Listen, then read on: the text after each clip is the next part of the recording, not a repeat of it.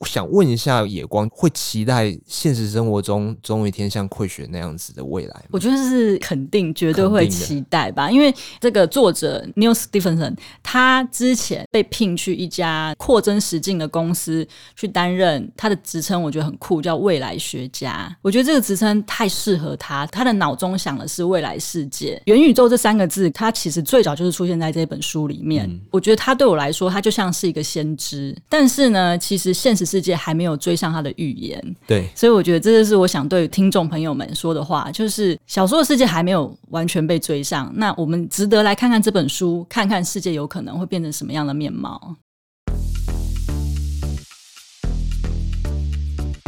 欢迎收听《迷成品 Podcast》，今天读什么？在每一集节目里，我们精选一本书，邀请来宾深度分享，也聊聊这本书带给我们的阅读趣味、启发与思索。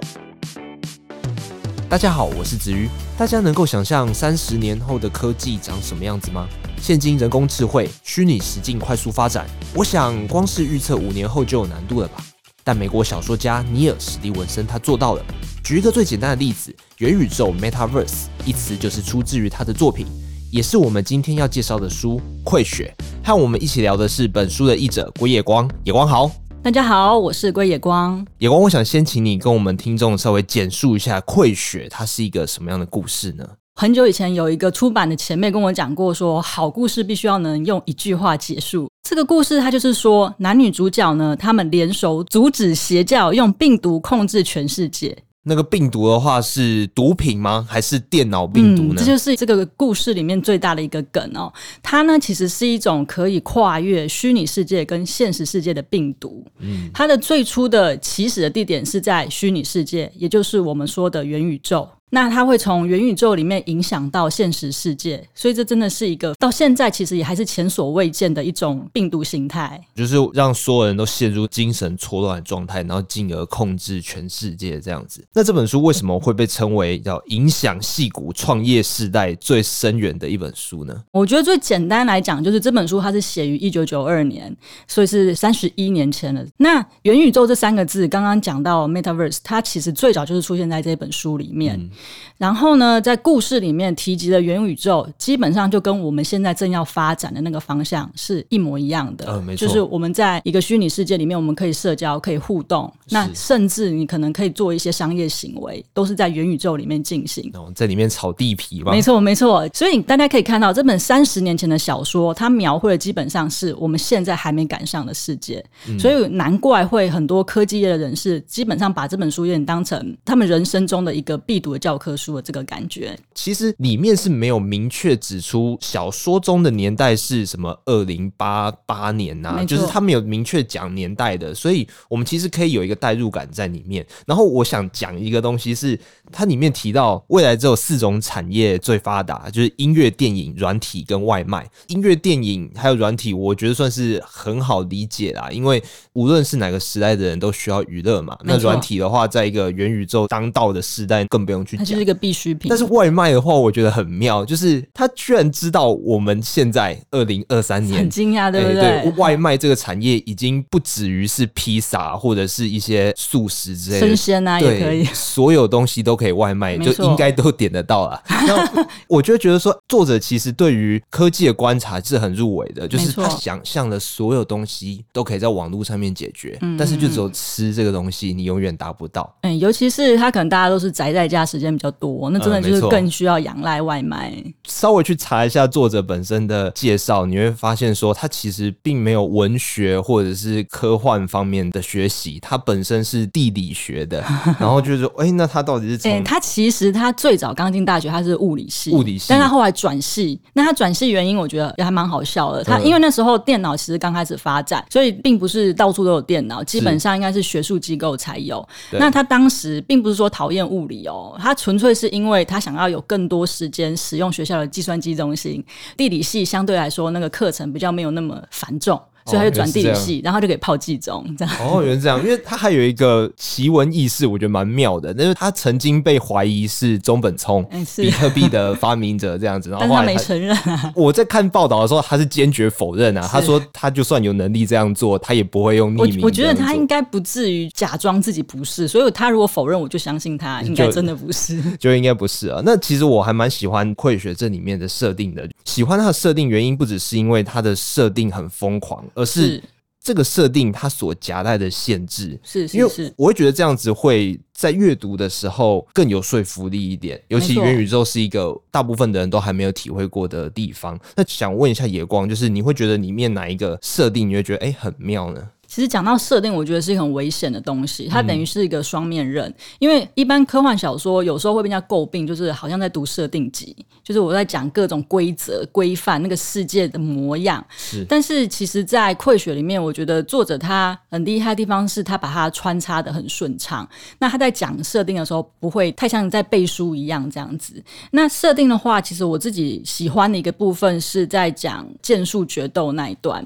我觉得这一段的剧情的设定可以让我们看到很多东西啦，因为主角他是什么身份，我们需要一步一步去建构嘛。那在这一段里面，其实他同时建构出主角，他同时是一个骇客，那他在现实世界他是一个剑术很厉害的人，那剑术他同时可以应用在虚拟世界里面，所以他运用这一段剑术决斗，他还可以再看出主角阿浩他其实是元宇宙的一个创始人，所以他在里面有一些他写了一些演算法，像剑术决斗这个演算法就是。他写的，嗯，没错。那他在这个剑术演算法，他还提到说，当你的替身在虚拟世界死掉之后，会发生什么事？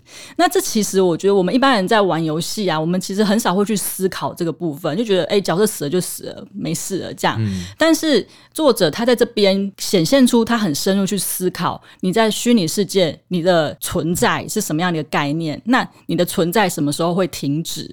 他把他的思考运用这一场决斗，把它表现出来。就告诉你说，哦，在这边如果人死了，会有什么精灵出来啊？然后你会暂时不能上线。他就把这些东西用大概一两段话这样把它带过，会把你的替身送到墓园，然后把它烧掉，就很现实世界。但是它在虚拟世界里面也不会显得突兀，所以我觉得像这样子一个设定，就是它是一个很小的地方，但是就是这种小地方可以看出作者对于元宇宙它那个世界观其实是很完整的。它从底层的基础建设到表层我们真正体验的那一个世界，它全部都想得很清楚，想得很透彻了。了解。那如果我们能够像溃学那样子去登入元宇宙的话，你会想在里面做什么事情呢？我觉得那个世界真的是，就现代来讲，还是有点太奇幻了。它虽然是科幻小说，我觉得啦，如果是我，我进入之后，我应该会常常站在他们的大街旁边发呆，因为他的每个替身都会长得很特别，嗯，所以我觉得光是站在他们的主要的场景，也就是大街上去看那些来来往往的替身，他们的各种样貌，然后他们怎么互动，我觉得本身就是一件非常有趣的事。嗯，我在想这件事情的时候，我想做的事情应该是我平常不会做的事情，像是什么呢？像是爬山，那个运动的。习惯并没有很好啊，所以要我去爬真正的山的话，我就啊非常累。但是如果是元宇宙的话，可能消耗体力不用那么大吧，就是单纯享受那个看风景这样。好像很不错哦，就是做一些现实世界你不会做的事情。呃，没错。然后另外一个限制的话，我觉得也很有趣，就是身高这件事情。哦，对对对对，也是一个很小的地方哈。里面有一段他写出。大街明定，你的替身不能比真人还要高，这是为了预防有人用一英里的身高走来走去。这边的话，我想到两个事情。第一个比较好笑的就是，他肯定一开始在设定的时候没有想到那么多，但是发现有人用超高的身高在那边走来走去，他觉得啊惨了，那这样子整个世界会变得奇怪。那第二个的话，我觉得比较哀伤一点，那就是这个世界上仍然有歧视的存在。为什么身高高的人他可以选择？哎、欸，我今天来当一下一百四好了。嗯，但是身高比较矮的人，他不能，他不能选择超高，他不能选一百八，那一百八也不是一英里那么的干扰人，这样子就是隐隐约约的让我觉得说，除了身高这件事情之外，其实元宇宙它。不是真的那么的美好，它里面隐隐约约还是有一些不好的东西存在在。其实还蛮明显，像是替身，你可以自己设计，嗯，可是穷人你只能去选现有的模型。对，它就有男生女生两个各一个。你如果没钱，就去选那种低配的版本。对，也不能讲是歧视，是在它彰显出世界的不平等。就算是有虚拟世界，不平等依然是存在的。嗯，没错。书中描述到里面有人被大卸八块，是我来念一个里面的内文：被切成好几块的日本商人躺在黑日地板上。令人惊讶的是，阿浩用刀在他身体切出来的心横切截面看不到任何血、肉或器官，它不过是一层薄薄的外壳，一个无比复杂的充气娃娃。这段是在讲说，有一个日本商人，在故事的聚集场所里面，他被大卸八块。那同时，旁人看到说，哎，没有血肉流出来，会觉得，哎，替身不会就是一个空壳啊？那大家都其实很讨厌被提醒这件事情啊，因为大家会想起来说，哦，他其实现在是奇幻世界，而不是现实世界。我想问一下野光，就是读到这边的时候，对于这种出戏的感觉有什么感受呢？因为这其实跟刚刚讲设定是相关的嘛，它等于这边他在突然间开始讲设定这件事情，嗯、等于是他有点中断了故事的剧情。那我觉得他这个时候描写方式有点像打破第四面墙，嗯、他等于是他直接跟读者在对话说：“哦，我们现在开始讲解这个是设定的部分。”对，没错。那必然会造成出戏，我觉得这是很难以避免的地方。我觉得作者他在这边的描写的方式，感觉是哦，故事这边我们先暂停一下。那我现在来讲一下，人死掉被切开会怎么样，嗯、然后接着再瞬间回故事。确实，我在读到这边，我自己也觉得，哎、欸，好啊，这边开始讲设定了，是我就出戏了，我自然而然我已经离开那个剧情。但是我觉得他在安排这个时间点的地方，我觉得这段的剧情很巧妙，他透露了很多作者想要说的事情。那在这个地方，刚好我也确实会想知道这样子的资讯，所以我觉得这是作者他在恰到好处的安排，让读者出戏的地方。然后呢，这个出戏又不会说塞的太多东西，让我回不去剧情。它真的就是一段话而已。那讲完，其实我又可以回到剧情里面。我觉得这样子的出戏的设计是看得出来是作者蓄意做的。那刚好其实很符合我的需求，因为我现在就是需要这个资讯，你帮我补的刚刚好。他出戏是为了让读者更融入这个剧情里面。没错，对。那我想问一下，你身为这本书的译者，在看这本书的时候，译者跟读者身份的切换会影响你整个阅读吗？应该是说，它是一个情绪的维持，因为其实说老实话，没有办法说我真的先把这一本书从头到尾读完，我才开始翻译。所以其实我大概就是读一个段落，然后就直接翻译那个段落。嗯、所以那个情绪我会是。我先是读者，然后再很快速的切换到译者。那在读者那个阶段，我会说：“哇，这段好酷哦！”然后我要维持住那个心情。我在翻译的时候，我才能把那个很酷的那个心情、那个感想，也把它表达在我的中文里面。所以这是其实是一个很短暂、很快速。我自己觉得我几乎察觉不出那个切换了。哦、我在当译者的同时，我也是一个读者，只是我跟其他读者不一样，我是一段一段，然后我每一段会有个小出戏时间。嗯、但是那个出戏其实我是沉浸在故事的氛围里面。了解。那我接下来我想要细问那个翻译的问题啊。好的，在溃雪当中，你登入元宇宙，那原文是将护目镜 goggle 动词化，就变成说 goggle in 这样子。是。那书中你翻译为视入，显示的视，出入的入。那我想问一下，视这个字是从哪里发想过来的呢？其实 “goggle” 这个英文字，它本身有动词跟名词的意思。那名词就是护目镜，嗯、动词就是张大眼睛看，所以它是有个看的意思在里面。这样，嗯、那其实那时候我在想，因为登入就是我们很常在用。我觉得我不想要这么容易屈服，因为作者他都有一个特别的词，所以我也想要在书里面创造一个特别的词，但是绝对不能凭空想象，因为作者用那个词，它有它的意思。对，所以这个时候第一件事就是翻字典，就是 goggle 这个字各个英文字典去查它有什么意思。刚刚讲到它有看的意思嘛，然后确实它其实是一个头戴装置，它戴上之后就可以进入元宇宙这个虚拟世界。所以我想说，进这个东西，这个字应该会保留。有，然后再来是看，其实看这个动作，它是一个同时发生在主动跟被动，它是同时存在被看以及看见这样。所以我那时候想要说，眼镜的镜本身已经有看的那个感觉了，因为眼镜啊、望远镜啊，这些都是有看的感觉，所以我要再加入一个被看见的那个概念。那时候就想到显示，所以就取了那个“视”这个字。因为你刚才讲前面的时候，我想说，哎，那为什么不用视觉的“视”呢？嗯，因为视觉是还是主动的。对。那我想要同时主动又被动。了解。那你曾经 Google 过“视入”这两个字吗？我没有哎，它有出现过吗？没有人在用这个词的。哦，太好了。只有 那我赢了。你你如果在用“视入”这两个字的话，会跑出那个佛教的教义这样子，就是很明显跟元宇宙没有太大关联这样子。你占有了这个词，太好了，真的。其实这你这样一提醒我，我应该要查的，因为我创造一个词要去查它有没有出现过，这是我的疏忽。还好这次过关。不会不会不会。除了这个视入之外，过去在翻译专有名词的时候，你会如何琢磨出那种对于读者来说更有代入感的词呢？嗯、特别是有些人可能科幻小说、奇幻小说看了好几个这样子。嗯，我觉得当出现作者自创的词的时候，我首先去思考的是，它是一个现有词汇吗？像 gaggle 它就是，它是现有词汇。如果是现有词汇，我就必须保留那个现有词汇部分的意义。像刚刚那个看与被看，这个要我要保留它。另外一种情况是，它是完全自创的字，有一种是乱七八糟的字拼在一起。这种反而简单，我就音译就好了。嗯，那还有另外一种是用不同的字根拼起来的。那这边有一个例子是在我算是蛮早期翻译的一个科幻小说，叫《星辰的继承者》，它的作者是 James Hogan。他在里面有一个仪器，那个仪器它的英文就是一个现实世界不太存在的字，它念起来大概会像 Trimagnescope。当下想说，哎、欸，这什么东西？完全不认识，字典查不到。那因为他这个小说其实也是出版很久了，所以查得到一些读者的讨论。再加上在书的后面，作者会提到它的用途，所以我就想到，哦，应该是要把它试着拆开。所以我就猜它的最前面一段是，它其实是 T R I M，是有点切的那种意思。Trim，然后最后面 scope 就是望远镜后面的那个 telescope 是那个也是镜类的东西，这样对。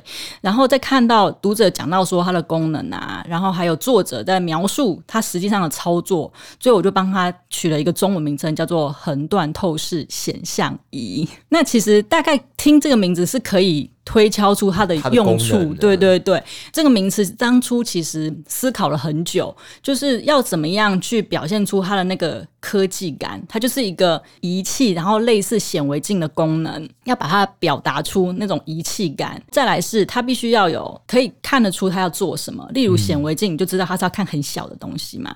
所以我这边还用了横断透视，就是加入一点点解释性的词汇，然后也保留作者原本在创造这个词的时候它的。想法在里面哦，了解。因为我曾经看过你受访的资讯，就提到说，读者跟作者中间有语言隔阂嘛，是那翻译就算是中间的桥梁，没错没错。那就那个横断透视显像仪和视入这两个例子来讲，我觉得其实阅读起来是非常顺畅，而且还会感受到说，哎、欸，这词其实真的用的比。登入或者是进入还要更好，这样子。谢谢你。那这本书出版三十年后，现在其实我们仍然没有达到书中的那个科技水平啊。但是其实我们是在作者预测的那个道路上。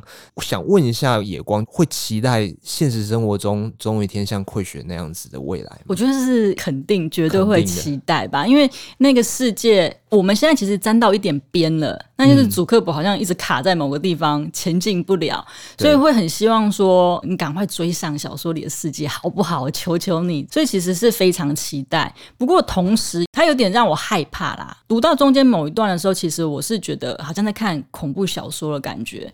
它其实就是在讲那个病毒在现实世界传递的方式，它是透过宗教。我一直以来都觉得宗教是一个有可能很可怕的一个媒介，因为它影响的太深入了。你一旦被它网罗之后，你基本上你就是感觉有点失去自由意识。是，那在小说里其实他就写了，他把它极端化，就是你加入了他那个宗教之后，你真的是等于完全没有自己的思想。那其实宗教问题，前一阵子 Netflix 就有以神之名，对对对，我就觉得哇，好恐怖，就是有点现实一直在呼应小说里面的那种恐怖的事情。再加上最近的新闻又有提到，就在台湾前几天有那种为了要驱魔把人活活打死了，所以就是觉得匪夷所思的事情。可是。你只要套上宗教之名，它就有可能会发生，所以这是我很担忧的部分。就是在书里看到，然后我觉得现实世界其实真的也会发生。描写这个地方的时候，会让我觉得好像是一种警钟的感觉。因为宗教如果它往不好的地方发展的话，那它会变成一种控制人的手段。没错，没错。然后科技会让这个控制的手段传播给更多。没错，我真的就是宗教跟科技两个东西结合起来会互相加成，蛮令人担心，说会不会真的变得像小说这个样子？那我想询问一下，书中的反派他是如何利用宗教去达到控制的行为呢？其实这个部分算是小说里面知识量最大的一块，因为它不只是当代的这个宗教，这个病毒它的起源其实就是最远，它可以推到苏美神话。那怎么样连接到苏美神话？其实我觉得作者他很厉害的地方是，他把它从我们熟知的宗教带入，从基督教、犹太教，然后到比较我们不熟悉的分支，像是五旬节教派。哦，没错。那他从一个我们比较熟知的宗教故事巴别塔，从这边去切入到怎么样利用。宗教的语言去影响到他的信众。嗯、那刚刚讲到巴别塔，其实，在那个神话里面，最早人类的语言只有一种而已。那所有人都可以很自在的沟通，但是人类在这个时候觉得渐渐不满足，所以他们要建一个可以通到天上的塔。简单说，就通天塔，想要去找到神的国度。所以，其实这对神来讲是一个太过自大的一个动作，冒犯。对，没错，冒犯。所以神就去推倒了那个巴别塔。那其实，在作者描写的故事里面呢，苏美语是一种比较高等级的语言。那怎么说它比较高等级呢？它其实是就是类似巴别塔出现之前的那种人类共同语言，所以它其实是传递范围很广。简单说，它可以直接影响人脑的结构。那其实作者他在这边用了一个有点像是语言学的理论，就是他还提到乔姆斯基，就是我们大家很熟知的语言学家。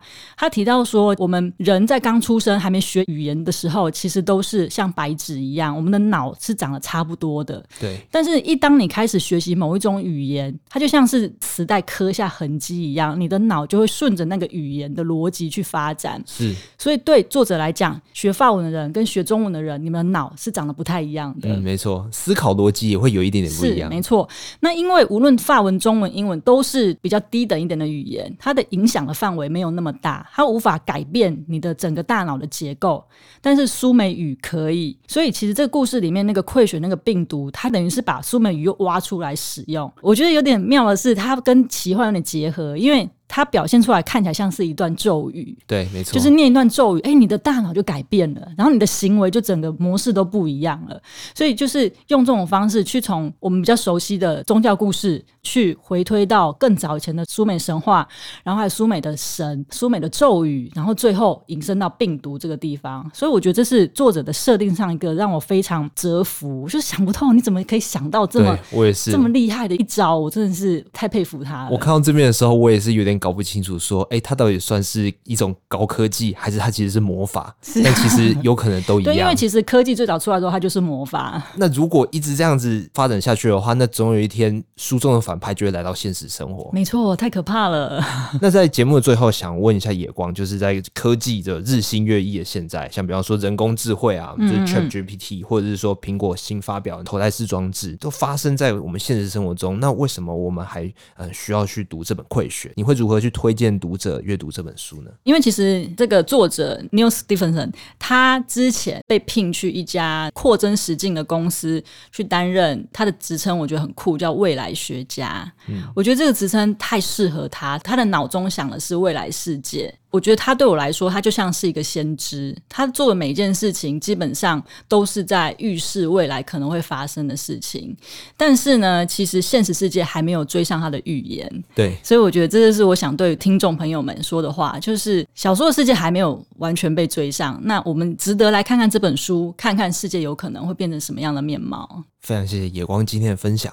那我想，任何足够先进的科技啊，皆与魔法无异。国中时候第一次看到 iPad，然后发现一个轻薄的平板哦，居然能够浏览网页啊，观看影片。那个时候的悸动，到现在都还记得哦。人类也许会为了再次重现当初的悸动，所以才不断的发展新科技。至于发展会不会画下休止符，科技是否有崩溃的可能呢？将由追求魔法的你我一起见证。今天的节目就到这里，邀请大家到诚品书店全台门市，或是点阅节目简介的诚品线上书籍链接，查找新经典文化出版的《溃血》。